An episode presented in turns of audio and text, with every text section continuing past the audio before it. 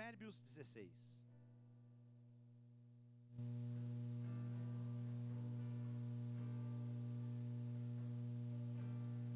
Estamos estudando a palavra de Deus, estudando mais especificamente as cartas que ele escreveu no Apocalipse.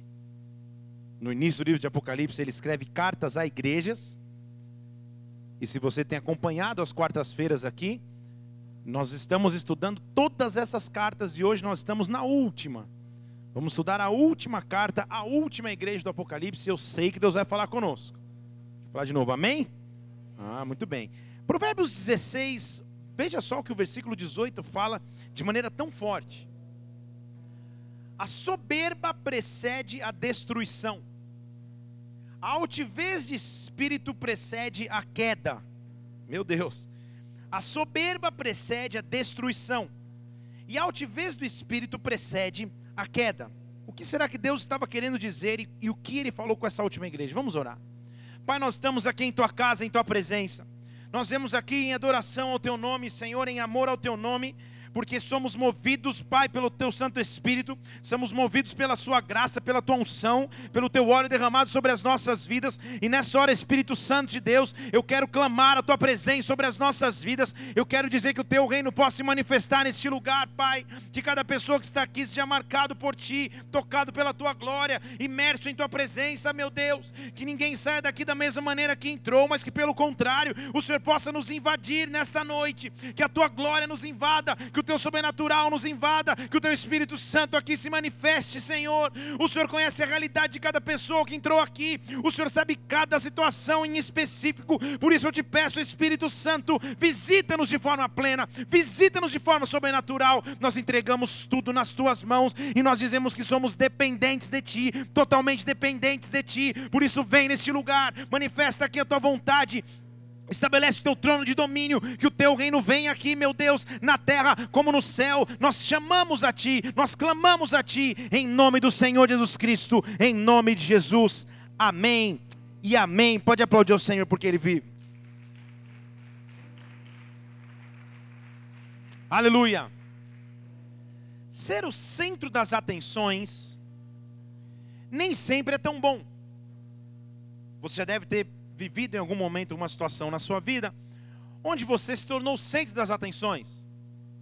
Seja o centro das atenções na sua família, seja o centro das atenções nos seus negócios, seja o centro das atenções na sua igreja. Em algum momento, alguma coisa pode ter acontecido que te fez ser o centro das atenções. Sabe o que eu estou dizendo? Diga amém. Nem sempre é bom se tornar o centro de atenções.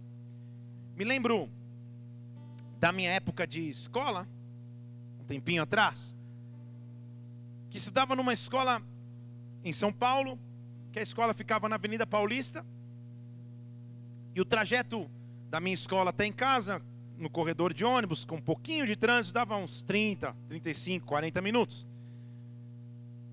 E naquela época, todo adolescente tem um sono fora do normal, fora do comum. E eu me lembro de inúmeras vezes dormir dentro do ônibus. Quem nunca dormiu dentro de um ônibus, que atire a primeira pedra. E eu me lembro de várias vezes passar dois, três, quatro pontos. Várias vezes acordar no ponto final. Várias vezes acordar dormindo no ombro de uma senhora que com compaixão me deixava ficar ali. Até que teve um dia que eu realmente dormi. Ele parou no ponto final, acordei depois de um tempo com o ônibus já parado e tomei a decisão: não, não mais, não durmo mais em ônibus, vou ficar em pé. E ninguém entendia nada, porque eu entrava no ônibus vazio, mas eu ficava em pé para lutar contra o sono. Mas convenhamos que às vezes é impossível lutar contra o sono. E eu me lembro esse dia, um ônibus começou a encher, encher, e eu ali, todo mundo oferecendo lugar. Não, não, estou bem, estou bem de pé. Só comecei de pé, com as apostilas num braço e com a mão no outro.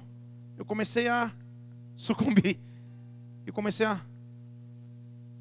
Sabe quando você, você já sentiu isso? Você perde alguns momentos. Hã? Bem, depois de três pescadas como essa, eu me lembro de acordar com um barulho. e ver que meus livros não estavam mais na minha mão. Tinha um embaixo do, do cobrador, tinha um estojo no colo da mulher, tinha o um de matemática lá na frente do ônibus, e eu me tornei o centro das atenções. Desci e fui pegar outro ônibus de tanta vergonha, paguei duas vezes o ônibus para não ficar no mesmo. Como é ruim ser o centro das atenções quando o negócio não é tão positivo. Quando você toma um tombo na rua, quando você escorrega, quando você passa uma vergonha, é ruim ser o centro das atenções assim.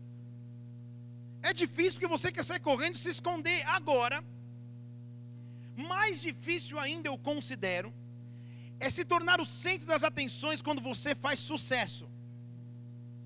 Vou falar de novo aqui.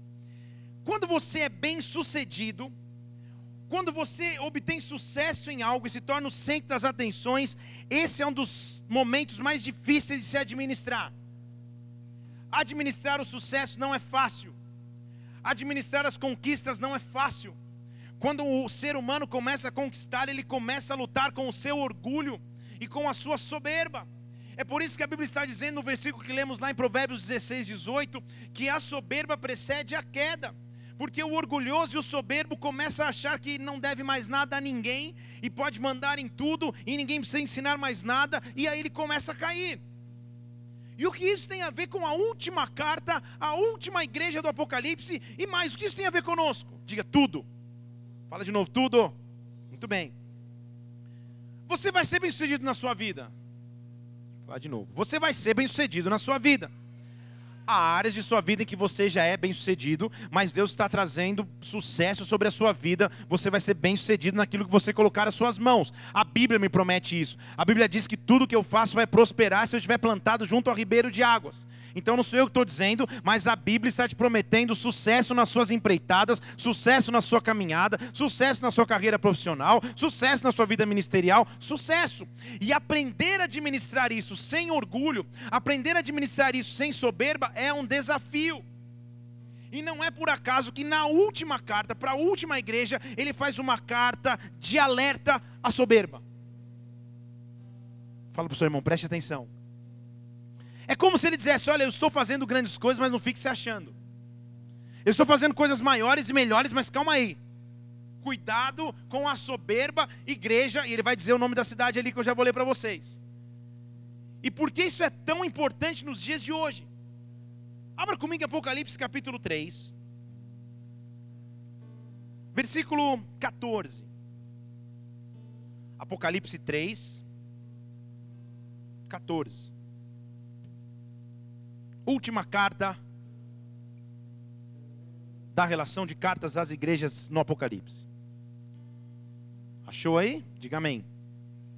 Ele começa dizendo: ao anjo da igreja em Laodiceia. Laodiceia. Fale comigo, Laodiceia.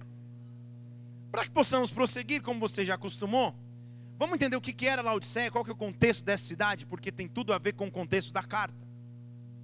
Laodiceia era uma cidade de 68 quilômetros ao norte de Éfeso. Isso não, adianta, não, não adiciona em nada no estudo, mas só para você ver que eu estudei.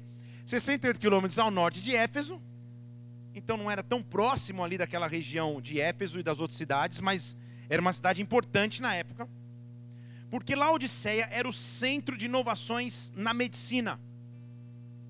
Em Laodiceia, reuniam-se pessoas das ciências médicas ou das ciências humanas, e ali era um centro de pesquisa, um centro de inovação, um centro onde as ciências médicas estavam se desenvolvendo na tecnologia ou nos recursos que a época tinha. Obviamente não haviam hospitais, não haviam clínicas, mas haviam sim os, os, os, as pessoas que mexiam já com as ciências médicas, e em Laodiceia elas acabaram se unindo e se reunindo. Então Laodiceia era um lugar que as pessoas muito inteligentes e estudiosas se uniam da área da saúde, e junto com essas pessoas vinham aqueles que tinham recursos financeiros, e despejavam seus recursos financeiros na busca de suas curas, na busca da solução de suas enfermidades. Isso era a cidade de Laodiceia. Uma cidade bastante próspera, porque as pessoas investiam os recursos nos médicos, e uma cidade de pessoas que viviam pela pesquisa médica. Até aí tudo bem. Laodiceia, como curiosidade, foi a cidade que inventou o colírio. O colírio que você vai hoje na farmácia e compra de maneira tão fácil, foi inventado em Laodiceia. Isso foi marcante na época, porque imagina não existir um remédio tão básico para as doenças da vista.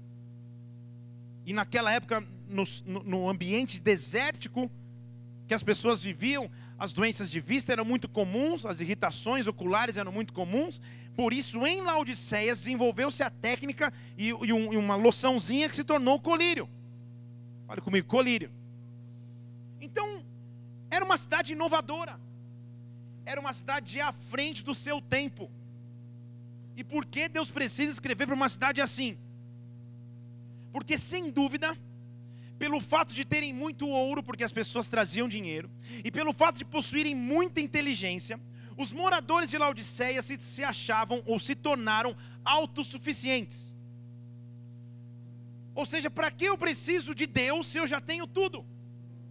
Para que eu preciso de Deus se tudo que eu, que, que eu conquistei na minha vida eu conquistei com as minhas forças, com a minha inteligência, com o meu trabalho? Fui eu que acordei cedo, não foi Deus? Você já conheceu pessoas assim? Pessoas que conquistam, conquistam, têm um certo sucesso, mas não tributam a Deus esse sucesso. Não tributam ao Senhor esse sucesso, não tributam a Deus as suas conquistas, mas sim ao seu poder humano. Laodiceia era uma cidade que representava isso. Pessoas que tinham sabedoria na medicina e dinheiro e, e poder financeiro, mas autossuficientes. Não atribuíam seu sucesso a Deus então entenda comigo, quando Deus traz sucesso a alguém, Ele analisa. Quando Deus permite que alguém tenha sucesso, Ele analisa. E quantas pessoas bem-sucedidas hoje em dia não dão glória, não tributam a Deus e não associam a Deus as suas conquistas, mas sim somente a sua persuasão, ao seu jeito de ser, a sua forma de atuar. É óbvio que você teve atuação naquilo que você conquistou, naquilo que você vai conquistar, você terá atuação, mas Deus é quem dá a palavra final, Deus é quem põe a mão para abençoar, Deus é quem abre a porta, Deus é quem comanda, Deus é quem controla. Laodiceia não sabia disso. Laodiceia vivia por si, era autossuficiente. Mas Deus queria escrever uma carta para esta igreja. Igreja que tinha ficado sofisticada demais. Porque quando a pessoa se torna autossuficiente, ela escolhe quando quer orar ou quando não ora, quando quer vir à igreja ou quando não quer vir, quando quer buscar ou quando não quer buscar, porque ela é autossuficiente. Estão comigo aqui? Ela se resolve sozinha. Laodiceia era essa a expressão. E Deus quer falar com Laodiceia. Qual é, a área, qual é a área da sua vida que você busca sucesso? Qual é a área da sua vida que você busca conquista? Talvez em todas. Qual é a área da sua vida que você busca realização? E quanto você está preparado antes para que Deus receba toda a glória, para que Deus receba toda a honra, para que Deus receba todo o louvor. Esse era o desafio em Laodiceia uma cidade proeminente, uma cidade onde riqueza não era um, pro, um problema, uma cidade onde inteligência não era um problema, todo mundo era muito sábio, todo mundo era muito pioneiro, mas onde estava Deus? Estava fazendo uma carta para aquela igreja, estava fazendo uma carta para aquela cidade. Vamos ler comigo? Apocalipse 3, versículo 14. Você já entendeu então o que era Laodiceia? Ele diz assim: Ao anjo que está em Laodiceia, escreve algo. E olha como ele se apresenta. Quem está falando aqui é o Amém.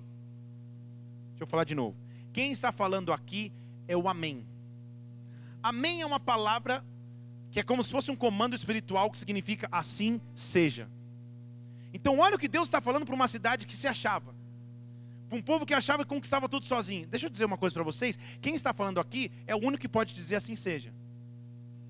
Se eu não tivesse dito amém, você não tinha o que tem. Estão comigo aqui ou não? Se eu não tivesse falado, ok, vai acontecer, não teria acontecido. Então, Laodiceia, vocês estão se achando os caras, vocês estão achando que conquistaram tudo sozinho. Eu sou o Amém. O assim seja depende dos meus lábios. Sabe o que eu quero dizer sobre a tua vida? Que o Amém de Deus vai começar a se manifestar sobre a tua história.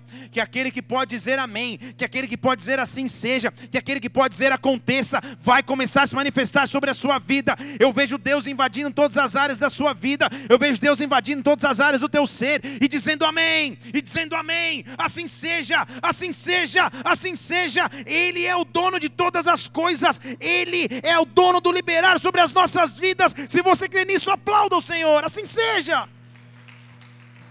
Oh! Então sabe o que ele está dizendo Odisseia? Não se engane, as suas conquistas passam por mim. Deixa eu falar de novo para alguém, alguém vivo em Deus dizer glória a Deus. Laodiceia, não se engane, as suas conquistas passam por mim. Aleluia, bem espontâneo assim, melhor ainda. Glória a Deus. As suas conquistas, Laodiceia, passam por mim. E isso é renovador, isso é reconfortante sobre mim, sobre ti. Sabe por quê? Porque se eu ainda não conquistei, eu só estou distante da minha conquista. Um amém que vem do alto um amém que vem de Deus. Eu posso orar para todas as áreas da minha vida e esperar o amém que vem dele, e esperar o assim seja que vem dos céus, e esperar um brado que rompe a paralisia, que rompe as portas fechadas, que rompe o céu fechado. Um amém saindo dos lábios de Deus muda a minha circunstância. Onde é que você precisa pedir o amém? Onde é que você precisa falar, Senhor, lança o assim seja, que o assim seja de Deus aconteça sobre a minha vida. Tu és o amém, eu dependo de ti, eu não dependo de mais nada senão de ti. Então ele está dizendo Laodiceia, você pode até pensar que conquista, mas eu sou o amém. Se não fosse por mim, vocês não tinham nada. Se não fosse pela minha presença, vocês não teriam nada, Laodiceia. Ele está escrevendo para a igreja, lembra? Não está escrevendo para a sociedade. Então quer dizer que a própria igreja, as próprias pessoas da igreja já estavam se achando autossuficientes. Estão comigo aqui? Ele não está escrevendo para a sociedade, Laodiceia, senão seria pior. Ele está escrevendo para a igreja, para os caras que iam na igreja. Pessoal de Laodiceia, vocês estão se achando porque conquistaram alguma coisa aí fora e entram para a igreja achando que vocês não dependem de Deus? Eu sou o Amém. Eu sou o Amém. Eu sou o único que pode dizer assim seja. Mas eu não sou só o Amém. Ele continua dizendo lá: além de ser o Amém, sabe quem eu sou? Eu sou o testemunha fiel. Eu sou o único verdadeiro. Eu sou o princípio da criação de Deus. Vou falar de novo para alguém dizer amém. Eu sou o princípio da criação de de Deus. Será que você entendeu por que você falou amém? Quem está se apresentando ali? O princípio da criação de Deus. Você lembra comigo qual foi o primeiro comando da criação em Gênesis capítulo 1? Versículo 1. No princípio, a terra era sem forma e vazia, e o Espírito de Deus se movia sobre a face das águas. Então Deus disse: ah, muito bem, alguém gritou aí.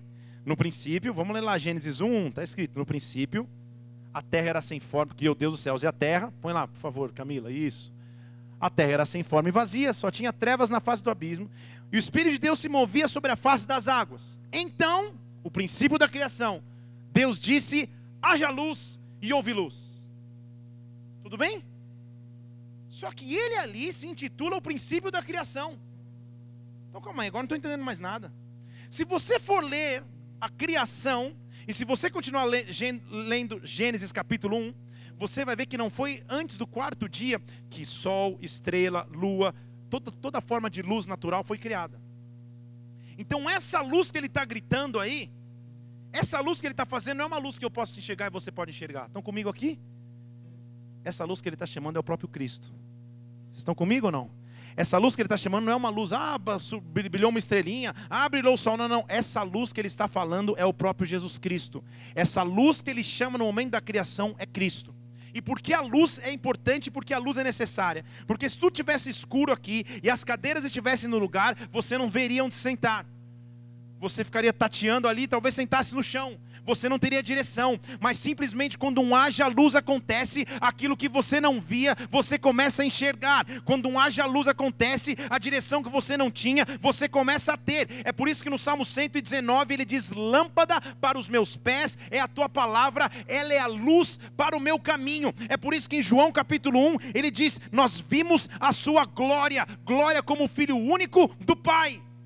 Estão comigo aqui? O que eu quero dizer é que sobre as nossas vidas, um haja luz vai começar a acontecer. Eu tenho autoridade de olhar para os céus e dizer: haja luz, como se dissesse Jesus Cristo se manifesta sobre a minha escuridão, se manifesta sobre a minha vida, se manifesta sobre a minha casa, se manifesta sobre a minha carreira, se manifesta sobre os meus bens. Haja luz, haja luz, haja luz. Espírito Santo gera algo novo de onde não se existia vida. Que haja luz. Perceba que ele diz que o Espírito estava se movendo na face das águas. O se mover é chocando, como se uma vida nova pudesse nascer, por isso que vem luz. Estão comigo? Então o que o Pai fez foi chamar Cristo. Cristo, você é a luz. A luz que um dia vai brilhar lá de cima na cruz, começa a brilhar no princípio da criação. É isso que ele está dizendo. Quem está escrevendo aqui é quem criou todas as coisas, Laodiceia. Vocês estão enganados achando que conquistaram tudo sozinho, que o sucesso de vocês é só de vocês. Quem está escrevendo aqui é o Amém. Eu disse assim seja no final, mas na verdade eu sou o princípio. Eu tive lá no começo. Eu sou o Alfa e o Ômega. Eu sou o princípio, eu sou o fim. Quem está escrevendo aqui é alguém que tem uma patente muito mais alta do que vocês imaginavam. Eu sou o único Deus, o único Senhor, eu sou a luz que você precisa. É por isso que a Bíblia diz em João 1:1, no princípio era o verbo. O verbo estava com Deus e o verbo era Deus. Ele estava no princípio com Deus. Ele quem? O verbo, Jesus. Estão vendo comigo ou não? E olha o que a Bíblia diz: todas as coisas foram feitas através dele, e sem ele nada do que foi feito se fez. Estão entendendo quem era a luz? Estão entendendo que essa luz é Jesus Cristo? Estão entendendo que essa luz que Jesus Cristo trouxe foi o que guiou Rabastej, a raça humana, é o que guia a minha e a tua vida até hoje. Então o que você precisa é em todas as áreas da sua vida clamar a luz de Deus, clamar a luz de Deus, que a tua luz comece a se manifestar, em, ou seja, em outras palavras, Jesus Cristo vem reinar sobre todas as áreas da minha vida, Jesus Cristo vem reinar sobre a minha casa, vem reinar sobre o meu ministério, Jesus Cristo vem reinar sobre as minhas finanças, Jesus Cristo vem reinar sobre o meu casamento, Jesus Cristo vem reinar sobre a minha carreira, Jesus Cristo vem reinar sobre os meus estudos, haja luz sobre a minha vida, haja luz sobre a minha vida, eu quero ver a tua glória, eu preciso ver a tua glória, eu preciso ver o resplendor esplendor da tua face e da tua luz sobre mim, Pai. É por isso que a Bíblia diz em Romanos 11, 36: tudo foi feito dele, por ele e é para ele. Ele é o princípio da criação. Tudo que começa, começa nele. Estão entendendo aqui comigo? Porque essa é a melhor dica que você pode ter. Tudo que começa, começa nele. Estou falando que pessoas estão com projetos novos nas suas vidas. Pessoas que estão com sonhos, pessoas que têm propósitos, pessoas que estão iniciando empresa, ou pessoas que estão uma ressurreição na sua empresa, pessoas que estão começando algo novo, projetos novos. Comece com aquele que é o princípio de todas as coisas, comece com aquele que é o Alfa, comece com aquele que tudo vem dele. Olhe para os céus e diga: haja luz, haja luz, haja luz, haja luz. Feche seus olhos por um instante. Eu quero que você pense agora nos seus começos. Eu quero que você pense agora nos teus sonhos. Eu quero que você pense agora nos teus projetos. Eu quero que você pense agora que você serve o Deus que fala amém. O único Deus que é capaz de falar amém. Mas também o Deus que é o princípio de todas as coisas. E esse Deus que é o princípio de todas as coisas vai trazer luz, vai te guiar no caminho. Você não vai ficar perdido, você não vai ficar morto. Mas Deus vai vai te guiar pela sua luz. Deus vai te guiar pela sua luz. Que a luz de Deus comece a se manifestar sobre nossas vidas agora. Quando eu começo a entender isso, eu percebo que eu não sou mais dono da minha própria vida. Eu não sou mais dono do meu próprio nariz ou do meu orelha, de qualquer parte do meu corpo. Quem comanda a minha vida é Deus. Quem guia o meu destino é Deus. Quem cuida das minhas coisas é Deus. É Ele que brilha a luz sobre a minha vida e eu posso caminhar. E é isso que Ele estava ensinando em Laodiceia. Ele fala: Laodiceia, apesar das tuas conquistas, apesar das grandes coisas que você já fez, eu sou a tua luz. Eu sou a tua luz. Você depende de mim. Então o que nós temos que fazer todos os dias é dizer: Senhor, eu dependo de Ti. Eu dependo de ti. Quando eu tiver a resposta, eu dependo de ti. Quando eu não souber o que fazer, eu dependo de ti. Quando eu estiver alegre, eu dependo de ti. Quando eu estiver triste, eu dependo de ti. Quando eu achar que vai acontecer, eu dependo de ti. Quando eu estiver desesperado, eu dependo de ti. A minha dependência é total e restrita a ti. Tu és a minha luz e a tua luz vai começar a brilhar sobre a minha vida. A tua luz vai começar a brilhar sobre a minha causa. Tu és a minha segurança, Tu és a minha esperança, Tu és a minha presença. Pai, eu não dependo da situação econômica do país, eu não dependo do meu emprego atual, eu não dependo do meu relacionamento que acabou, eu não dependo de nada, eu dependo de Ti, eu dependo de Ti, eu dependo de Ti, eu dependo da Tua luz sobre a minha história.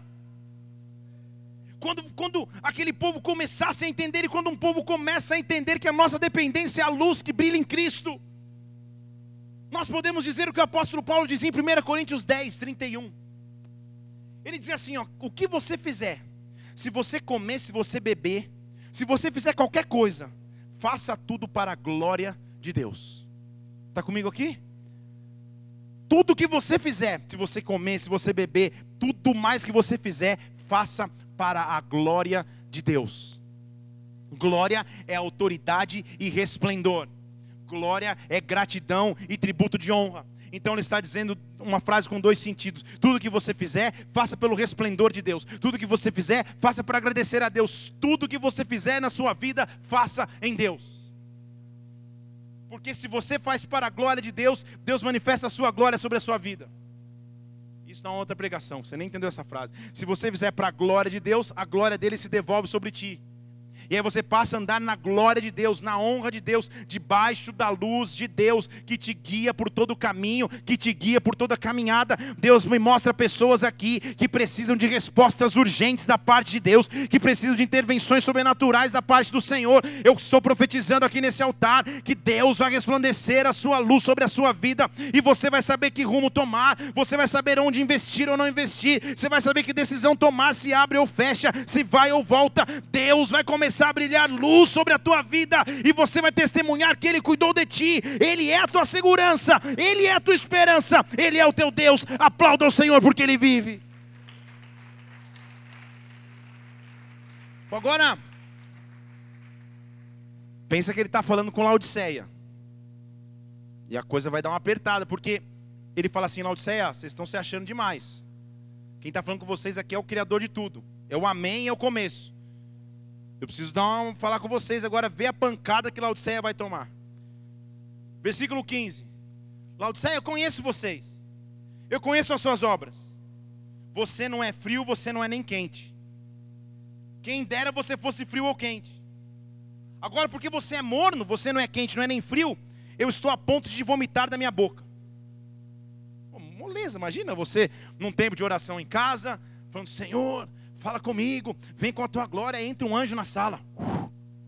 Você fala, agora, meu Deus. E ele fala, estou a ponto de vomitar-te da minha boca. Que repreensão é essa? E por que Deus está condenando tão fortemente, expressamente a mornidão? Mornidão é o pior estágio que alguém pode viver em sua vida. Não está mal, mas também não está bem, está morno. Um relacionamento morno é um relacionamento horrível. Um ministério morno é um ministério horrível. Uma fé morna é uma fé horrível. O morno vive achando que só os outros estão errados e você sempre está certo. O morno é aquele que não busca Deus, mas também não se desvia, mas também não se aprofunda. Morno. O morno é aquele que cumpre os seus rituais religiosos, achando que Deus se importa somente para com eles mas não quer ter uma vida com Deus. E ele está olhando para Laodiceia, falando: Laodiceia, vocês têm muito sucesso, vocês conquistam muitas coisas, mas vocês estão vivendo em mornidão. Vocês não estão se aprofundando. Não há mais intimidade de leitura da palavra. Não há mais vida de oração. Não há mais tempo de adoração. Vocês estão mornos, Laodiceia.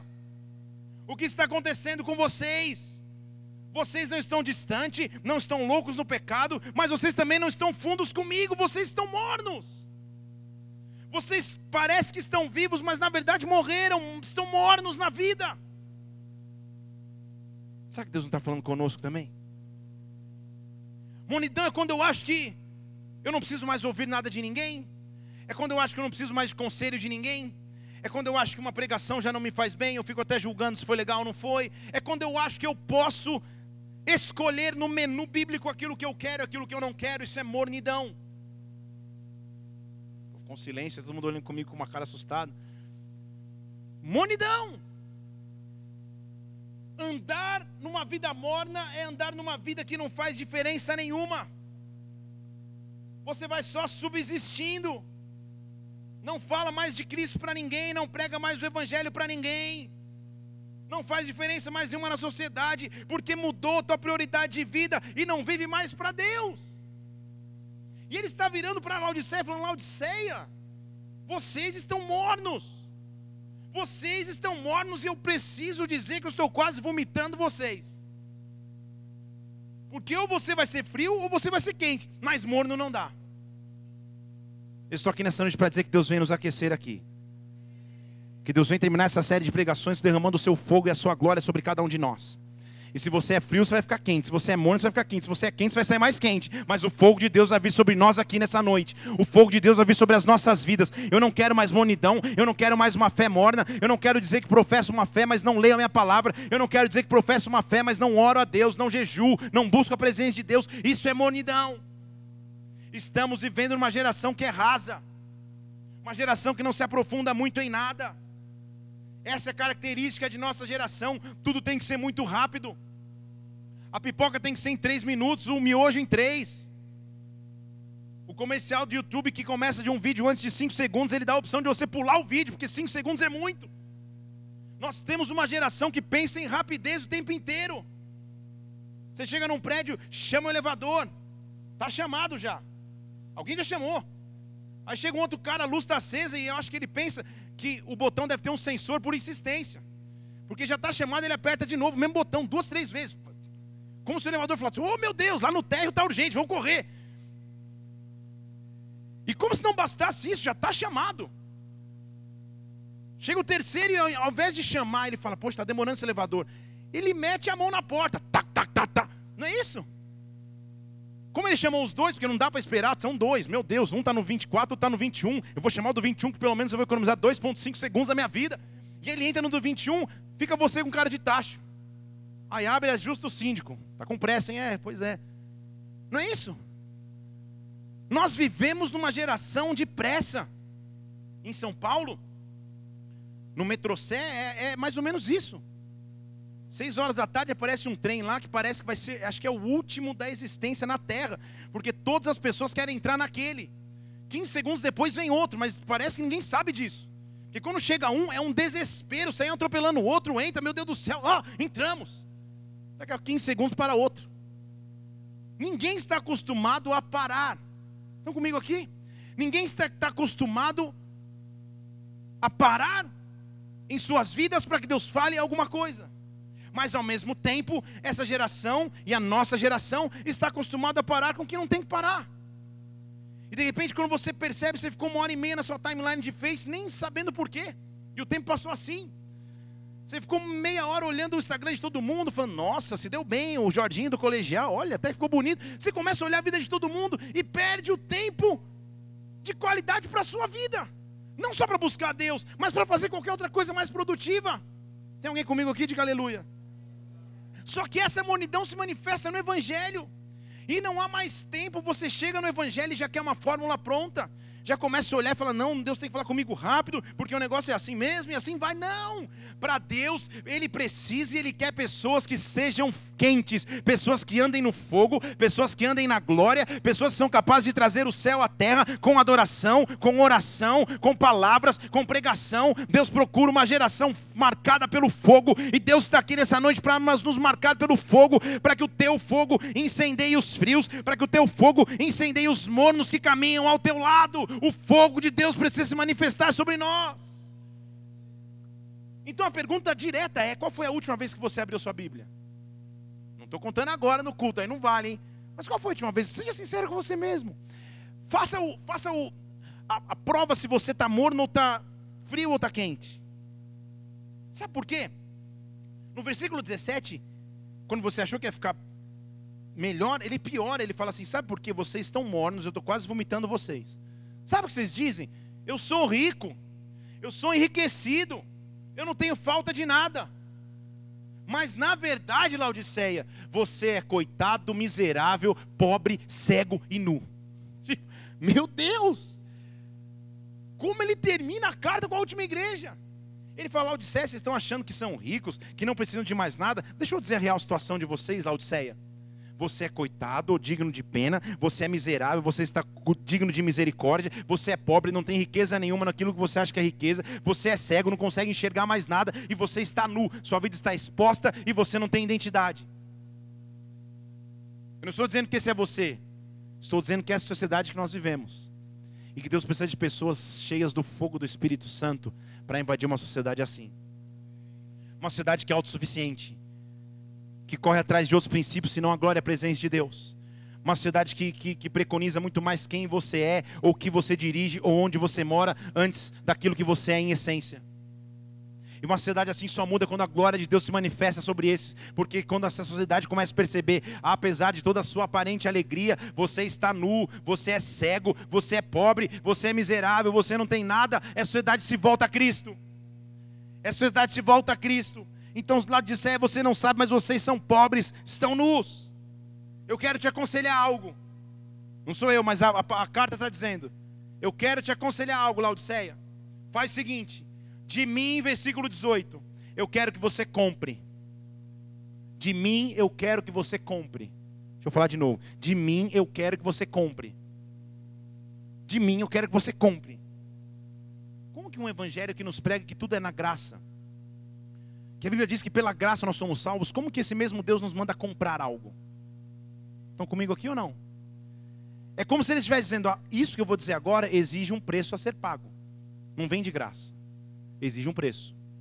A sua salvação veio pela graça, mas agora você tem que comprar de mim. Compre em primeiro lugar ouro que foi refinado pelo fogo. Ou seja, passa os seus valores da vida pelo fogo do Espírito Santo. Passa as suas prioridades, seus princípios, seus preceitos, onde você investe seu tempo, seu dinheiro, seus dons, passa pelo fogo.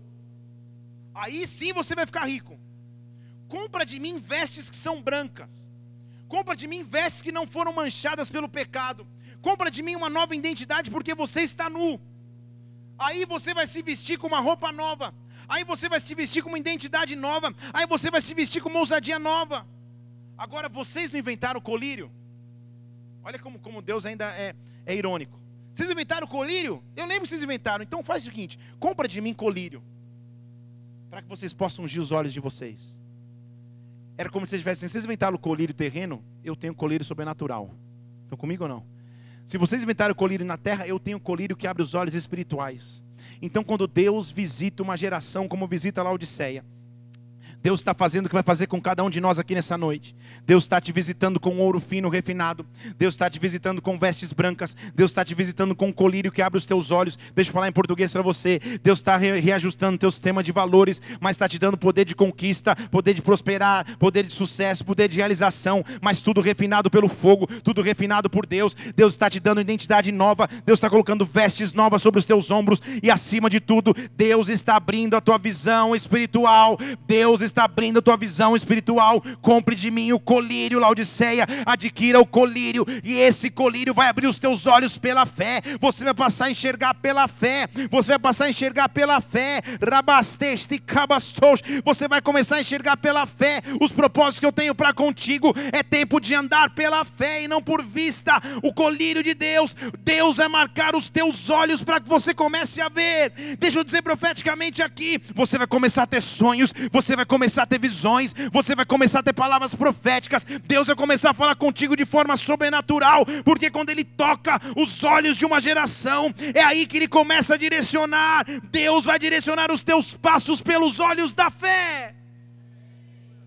É pela fé que eu escolho caminhar é pelo colírio que Deus pode produzir, é pelo ouro que Ele pode me dar, é pelas vestes que Ele pode me trazer. Eu não perco mais o meu tempo com mornidão, eu não, tempo mais o meu, eu não perco mais o meu tempo com frieza, mas eu quero ser aquecido, rabastej, ricababarestej, eu quero ser aquecido pelo fogo de Deus, eu quero ser aquecido pela glória de Deus, eu quero andar no fogo do Espírito Santo, eu quero andar pela glória do Espírito Santo, eu quero clamar a glória de Deus e a glória de Deus invadir o lugar, eu quero clamar a glória de Deus e a glória de Deus invadir a minha família, eu quero clamar a glória glória de Deus e a glória de Deus invadir a minha casa. Eu quero ser movido e guiado pelo fogo que vem de Deus.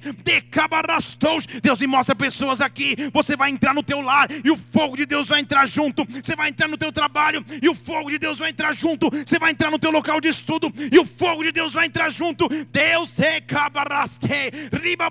está marcando uma geração que leva o fogo, que leva o fogo, o fogo e o poder que vem de Deus. Fogo que aquece a frieza, fogo que aquece a monidão, fogo que acaba com a apostasia. É esse fogo que precisa invadir nossa geração, esse fogo que precisa invadir a sua vida. O que eu estou dizendo é que nos teus momentos de busca, Deus vai invadir o teu quarto. Deus vai invadir a tua sala de trabalho e o fogo do Espírito Santo vai começar a invadir o teu interior. Você vai começar a sentir alguma coisa está acontecendo comigo. Há um fogo diferente sobre mim. Deus está me marcando de uma forma sobrenatural. O fogo de Deus vem sobre a minha vida. Poder e a presença de Deus manifestaram sobre a minha casa.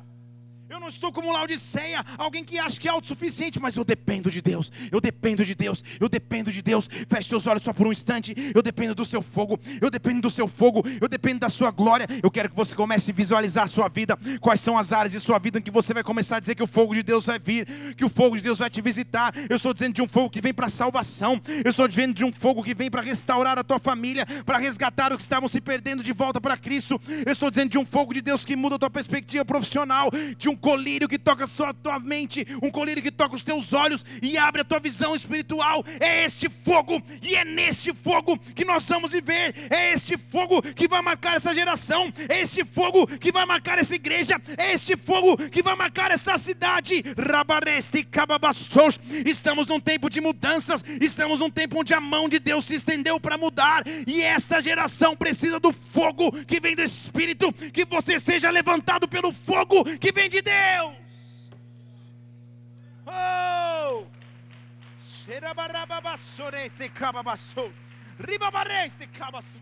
Deus chama uma geração que é marcada pelo fogo. O fogo aquece a monidão. Está comigo aqui ou não? O fogo aquece a monidão. Quando você chega com o fogo de Deus, é o fogo de Deus. Tudo tem que reconhecer esse fogo. E tudo vai reconhecer esse fogo.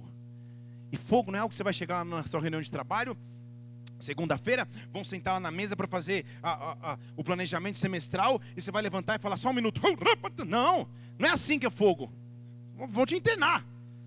Estou falando que o fogo de Deus é quando você chega, as pessoas sentem uma presença diferente. Você chega e senta, as pessoas falam: O que está acontecendo aqui? Na minha época profissional, quando eu estava no mercado de trabalho, quantas vezes o fogo de Deus se manifestava assim, tranquilo? Meus amigos, pô, cara, sei lá, meu, sou homem, cara, mas estou do seu lado, não sei o que está acontecendo, cara, estou chorando. Fogo de Deus, é isso que eu estou dizendo. O fogo de Deus se manifesta no silêncio. O fogo de Deus se manifesta numa presença suave. O fogo de Deus se manifesta de uma forma sobrenatural. Você chega naquele teu amigo de trabalho que está para se separar e nem se você nem sabe, e o fogo de Deus te invade. Você chega naquele amigo do teu trabalho que está lutando contra a depressão, pensando em morrer, pensando em se matar, e o fogo de Deus se manifesta e a glória de Deus se manifesta, porque você onde pisa anda pelo fogo que vem do Espírito de Deus. Os teus olhos foram marcados por um colírio que vem do Pai. Agora, para você fazer isso por outros, Deus vai começar a visitar a você. Deus vai começar a visitar a você com esse fogo. Deus virá aquecer tudo aquilo que significava monidão. Se haver monidão na leitura da palavra, Deus vai te chamar para a leitura da palavra. Se haver monidão em adorar a Deus, Deus vai te chamar para adoração a Deus. Se haver indiferença quando a adoração acontece, Deus vai te aquecer novamente pelo fogo. Só há um convite aqui nessa noite para nós. Só há um convite nessa noite para nossa geração. Ele fala, Laodiceia, tudo está à tua disposição, mas eu te respeito tanto, que Laodiceia, uma coisa só quero dizer, versículo 20: Eis Laodiceia,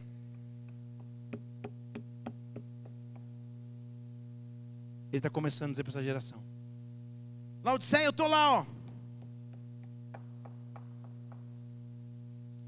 Estou batendo na porta. Laodiceia, estou do lado de fora eu não vou arrombar, eu não vou pular a janela, mas eu vou bater.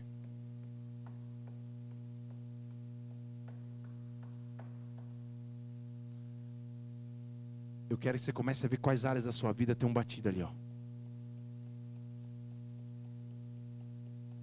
Eu quero dizer que quando Deus te acorda no meio da noite, você vai lá, come um bombo e vai dormir com a barriga cheia sonha só com porcaria, fala, oh, o inimigo está me afligindo. Não, não, não. Eu quero dizer que quando Deus te manda buscar, porque Ele está batendo na tua porta. Deixa eu falar de novo, Deus está batendo na tua porta. Deus vai bater na tua porta com nova visão. Deus vai bater na tua porta com novo direcionamento. Aquilo que você precisa, Deus já está batendo na porta. Ele está do lado de fora dizendo: Eu estou aqui, ó eu estou aqui, eu estou aqui, eu estou aqui, eu estou aqui. A resposta que você precisa para amanhã, eu estou aqui. A resposta que você precisa ainda hoje à noite antes de dormir, eu estou aqui. Eu estou batendo na porta, eu estou batendo na porta. A única coisa que você tem que fazer é ouvir a minha voz. Olha o versículo 20: escute a minha voz e abra a porta, abra a porta, porque aí eu vou entrar. E quando ele entra, aí que a coisa fica legal. Quando ele entra, com ele cearei. e ele ceia comigo. Tudo bem? Deixa eu ler de novo. Quando ele entra, vocês estão vendo o que a Bíblia está dizendo aí? Ele entra na sua casa e com ele eu cearei e ele vai cear comigo. Aí a ordem dos tratores altera o viaduto. Porque entendo o que ele está dizendo. Quando eu entro na sua casa, eu ceio com você. Ou seja, quem preparou a ceia? Estão comigo aqui? Por que, que Salmo capítulo 23, versículo 4, ele diz que ele prepara uma mesa na presença dos meus adversários? Deixa eu falar aqui em português. O que ele está dizendo é: quando você abre a porta, dentro da sua casa, quem prepara a refeição é ele. O que você precisa é ele. A única coisa que você precisa fazer é abrir a porta, ele senta, ele prepara a ceia, você, ele ceia com você, você ceia com ele. Tudo aquilo que você precisa em Deus, Ele já realizou. Tudo aquilo que você precisa em Deus, Ele já liberou. Tudo aquilo que você precisa em Deus, rabasteste, cabastos. Apenas abra a porta, apenas abra a porta. Deixa Ele entrar e cear contigo. Deixa Ele entrar e preparar a melhor refeição da sua vida. Deixa Ele entrar e preparar a provisão que você precisa. Deixa Ele entrar e preparar a alegria que você precisa. Deixa Ele entrar e responder aquilo que você tem buscado há anos. Atenda ao batido da porta atenda a chamada de Deus, atenda aquilo que Ele está te chamando, para que, Ele está te chamando, talvez para um nível maior de busca, talvez para um nível maior de entrega, talvez para um passo maior de fé, eu não sei, talvez para um nível maior de obediência, mas atenda ao chamado, Ele está do lado de fora dizendo: abra a porta, eu quero cear contigo, na verdade eu quero preparar uma ceia para você. Eu quero preparar uma ceia a você. E se você abrir a porta, eu vou te oferecer a melhor recompensa que há. Porque ele termina com chave de ouro, como não poderia deixar de ser, as cartas às sete igrejas. Se você abrir a porta e vencer, versículo 21. Se você vencer, eu quero te conceder que se assente comigo no trono. Calma aí, aí o negócio mudou de figura. Porque todas as outras cartas ele vinha prometendo: ah, você vai ter uma pedrinha branca com teu nome, lembra? Você vai ser coluna no templo. Mas calma aí, agora ele está dizendo: lembra o trono que eu morri para conquistar? Se você vier comigo até aqui, senta no trono junto. A mesma conquista que eu tive na cruz, de vencer a morte, e agora eu estou à direita do Pai, sentado à direita do Pai. Se você abrir a porta, além da ceia que eu te ofereço, eu vou te chamar e falar: esse trono aqui era meu, senta comigo. A cruz era tua, eu subi na cruz. O trono é meu, senta no meu trono. Estão comigo, né? A cruz era para você, eu assumi. Agora assume o trono junto, senta aqui. Senta porque você passou pela cruz junto comigo. Agora desfrute da vitória que você tem comigo, porque você passou pela dificuldade junto comigo e não abriu mão, porque você passou pela prova junto comigo e não desistiu, porque você passou pelas aflições e não desistiu, porque você passou pela cruz. Há um trono preparado por Deus para mim, há um trono preparado por Deus para mim, há um trono preparado por Deus para mim. É por isso que o apóstolo Paulo diz em Hebreus capítulo 12, versículo 1, e com esse texto eu quero terminar. Senhor, nós andamos rodeados de uma nuvem de testemunhas. Vamos deixar então todo embaraço e o pecado, toda a mornidão que tão perto nos rodeia, e vamos correr com perseverança a carreira que nos é proposta com os olhos fixos em Jesus, autor e consumador, o princípio e o amém da nossa fé, que, que com gozo que lhe está proposto, passou pela cruz, desprezou a culpa e agora está sentado à direita do trono de Deus. Ele já passou pela cruz, ele sabe o caminho até o trono e ele nos oferece esse trono, ele sabe o caminho até o sucesso e ele nos oferece parte nesse sucesso, ele sabe o caminho até a vitória e ele nos oferece nos oferece o caminho para a vitória. A única coisa que eu tenho que fazer é abrir a porta. Feche seus olhos agora. Qual hora da sua vida ele está fazendo assim, ó?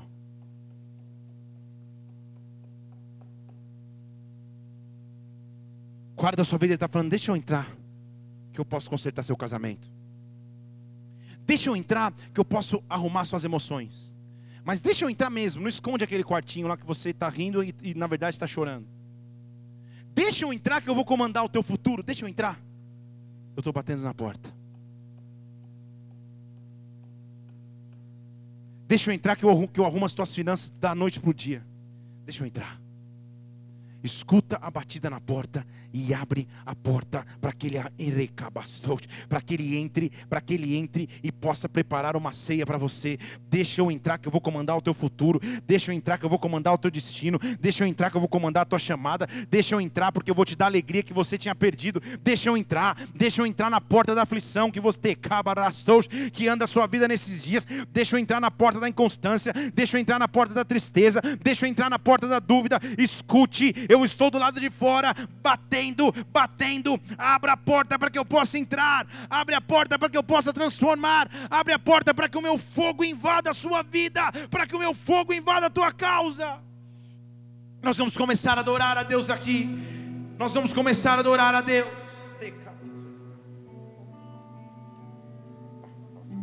Recababareste, cababastos. Nós vamos começar a pedir o fogo de Deus, a glória de Deus sobre as nossas vidas. Eu quero que você escute Deus batendo na sua porta. Qual é a área da sua vida que você vai abrir a porta e dizer: Entra, Senhor, ceia comigo, prepara uma ceia para mim. Eu quero ceiar contigo, eu quero ceiar contigo. Eu entrego nas tuas mãos esse destino, Pai. Eu não sou autossuficiente, eu dependo de Ti, eu dependo do Teu fogo, Pai. Nós vamos começar a adorar a Deus aqui. E você no seu lugar vai começar a adorar o Senhor. Vai começar a adorar o Senhor. Vai abrir a porta de todas as áreas, de todos os cômodos para que ele entre. Se você quiser se ajoelhar, se ajoelhe. Se você quiser ficar em pé, fique em pé. Se você conseguir continuar sentado, continue sentado. Você está na glória de Deus, mas abra a porta para que ele faça. Abra a porta para que ele venha. Oh fogo que consome. Nós te desejamos. Chama o fogo de Deus. Chamas do amor. Batiza-nos. Batiza-nos. Chame o fogo de Deus. Chame fogo fogo que consome. Nós te desejamos. Chamas do amor, batiza-nos, batiza-nos. Peça, nos dê, Senhor, nos dê. Me aquece, Pai fogo que consome. Nós te desejamos. Chamas, chamas, chamas do amor. Chamas do amor. Batiza-nos. Batiza-nos. Diga, me dê, Senhor, nos dê. Nos dê mais amor, Senhor nos dê mais paixão por ti, nos dê mais paixão por ti, nos dê mais paixão por ti, nos dê. mais paixão com profundo Deus. Oh quão profundo, alto, largo é teu amor. Quão profundo, alto, largo é teu amor. Quão profundo, alto, largo é teu amor. Quão profundo, alto, largo é. Fique em pé no seu lugar agora. Fique em pé no seu lugar. Que o fogo de Deus comece a vir sobre a tua vida. Que o fogo de Deus comece a vir sobre a tua vida. Que o fogo de Deus comece a vir sobre a tua vida. Que o fogo de Deus comece a vir sobre a tua vida. Que o fogo de Deus marque a tua vida. Rababaraste cabastou. Rababareste cababare. Chobabaraste catabastou. Espírito Santo de Deus, vem com o teu fogo. Vem com o teu fogo. Vem com o teu fogo. Vem com o teu fogo. Vem com o teu fogo nos dê mais paixão por ti, nos dê mais paixão por ti. Fogo! Fogo. que consome. Peça a Ele, peça. Nós te desejamos. Que o fogo de Deus comece a vir sobre a tua vida. Que o fogo de Deus comece a vir sobre a tua vida. Que o fogo de Deus te envolva de maneira sobrenatural. Sobrenatural. Sobrenatural.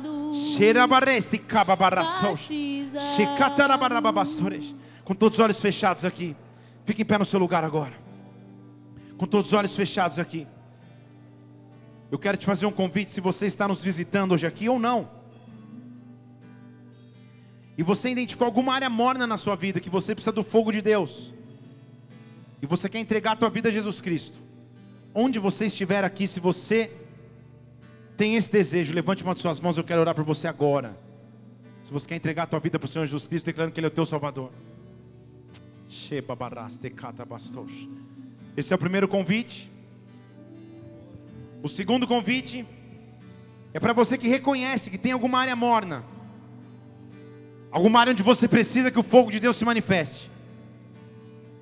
E você quer orar junto comigo para que o fogo de Deus venha sobre essa área morna. Talvez a tua busca a Deus, talvez tua alegria, talvez tua paz, eu não sei. Mas onde há mornidão, Deus quer invadir com fogo. Se você precisar do fogo de Deus em alguma área da sua vida, levante sua mão, quero orar por você. Onde você estiver, no seu lugar mesmo. Aleluia, aleluia. Aleluia, aleluia. Espírito Santo de Deus, começa a passar com o teu fogo. Comece a passar com o teu fogo. Comece a passar com o teu fogo. Nos aquece com o teu fogo, Pai. Nós não nos conformamos com o morno. Nós não queremos o morno. Nós não suportamos o morno. Mas nós queremos o teu fogo. Nós queremos o teu fogo. Nós queremos o teu fogo. E eu quero orar pelo teu fogo agora. Você vai começar a viver do fogo de Deus sobre todas as áreas da sua vida. No fogo de Deus sobre o teu ministério. No fogo de Deus sobre o teu futuro. E o haja luz de Deus virá sobre ti. Deus vai te guiar. Deus vai te conduzir num nível novo de fogo, num nível novo de glória. Se você crê no que eu estou dizendo, dê um glória a Deus e aplauda o Senhor, aplauda o Senhor porque Ele vive. Aleluia! Oh!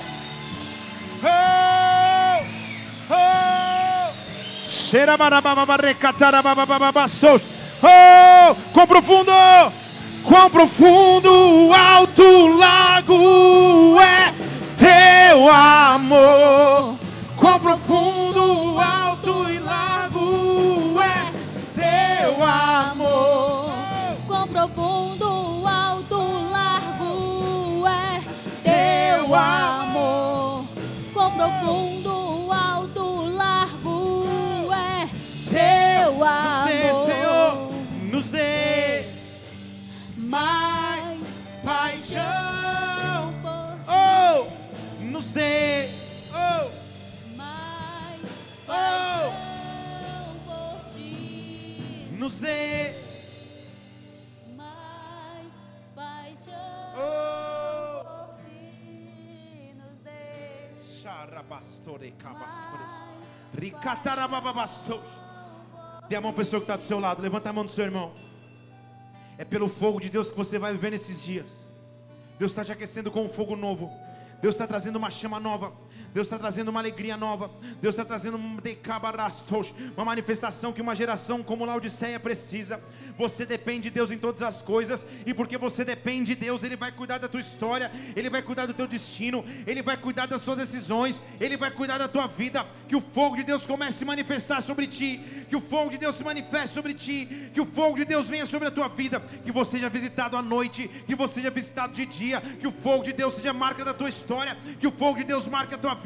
Recatabastos, tecababaré, tecabastos. Com pastor o ministro, que o fogo de Deus te visite. Que o fogo de Deus te visite. Que o fogo de Deus te visite. Que o fogo de Deus te visite. Que o fogo de Deus te marque. Repete assim comigo: se Deus é por nós, quem será contra nós?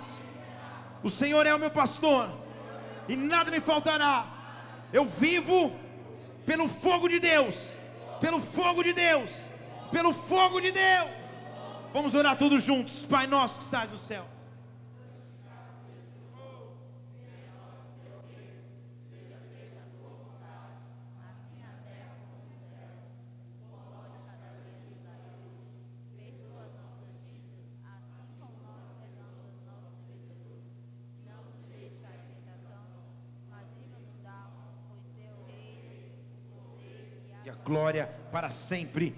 Amém. Levanta sua mão bem alto. Pai, eu quero orar pelos teus filhos agora.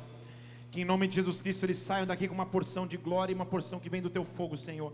Que os teus filhos sejam marcados pelo teu fogo e o teu fogo nos conduza, o teu fogo nos guie para a próxima fase, o teu fogo nos leve a tua visão, a tua capacidade de abrir olhos espirituais se manifeste, meu Deus. Que em nome de Jesus Cristo nós possamos ser aquecidos por ti, que o amor de Deus Pai, que a graça do Senhor Jesus Cristo, que a unção e o fogo que vem do Espírito Santo repousem sobre ti. Vai na paz do Senhor. Eu te abençoo em nome de Jesus Cristo. Até domingo. Vai na paz. Dá um abraço que está do seu lado. Deus te abençoe.